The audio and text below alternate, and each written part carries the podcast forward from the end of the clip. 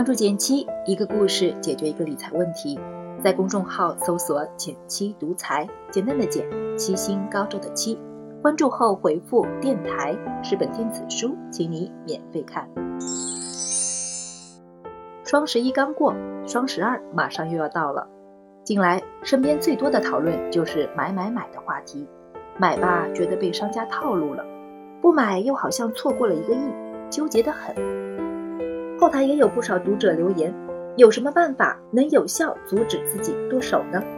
其实，关于理性消费这个话题，不光双十一、双十二，任何时候都能用得上。所以今天就来聊聊怎么让自己的消费更合理。有些问题事到临头再想办法，难免亡羊补牢。应对双十二也一样，在加购物车前，你可以先做好这三件事儿。第一，看一眼去年的订单，哪些是买完后悔或者没用上的。纪录片《金钱与我》中就有这样一位求助者，爱买漂亮衣服，还都是比自己实际身材小得多的码。他幻想着自己有一天能减肥成功，但一晃五年过去了，衣橱里的衣裤依然闲置。很多人会犯这个错误。以为花钱就能逼自己变得更好，但事实是，那些承载着期许的养生壶、瑜伽垫、健身卡，大都难逃吃灰的命运。但人都是健忘的，所以在开启新一轮的采购前，最好先复习一下之前的失败经验。第二，先做一期大扫除。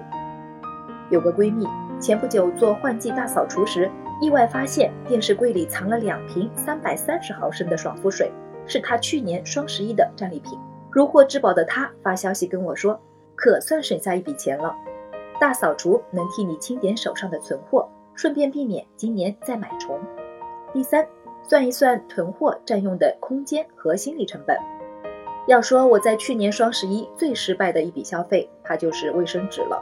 一百三十抽，二十四包的纸巾，我一共买了四大箱。当时觉得纸巾是必需品，但现实是。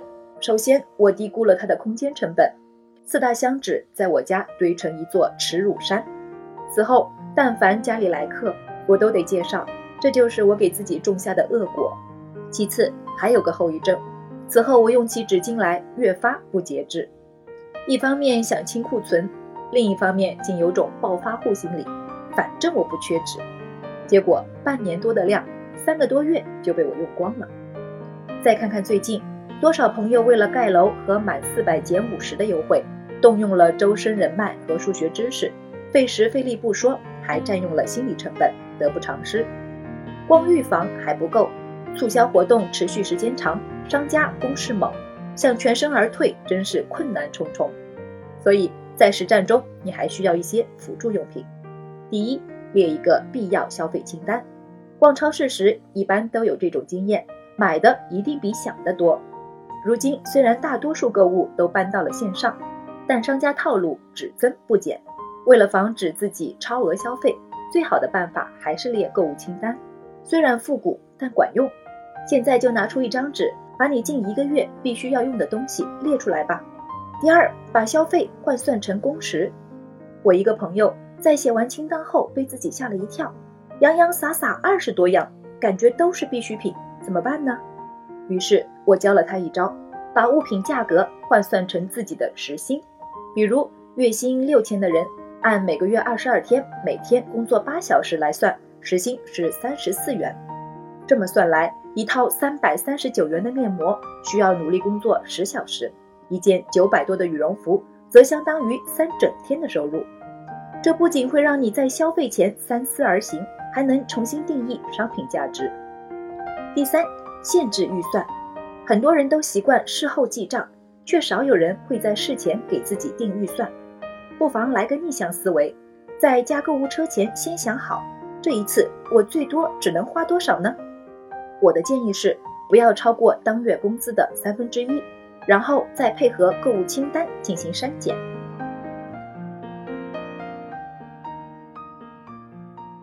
最后，双十一买完也别闲着。除了拆包裹，也要给自己留个复盘时间，在此后的半年里观察一下，到底哪些物品使用率最高且体验舒适，又有哪些是浪费的。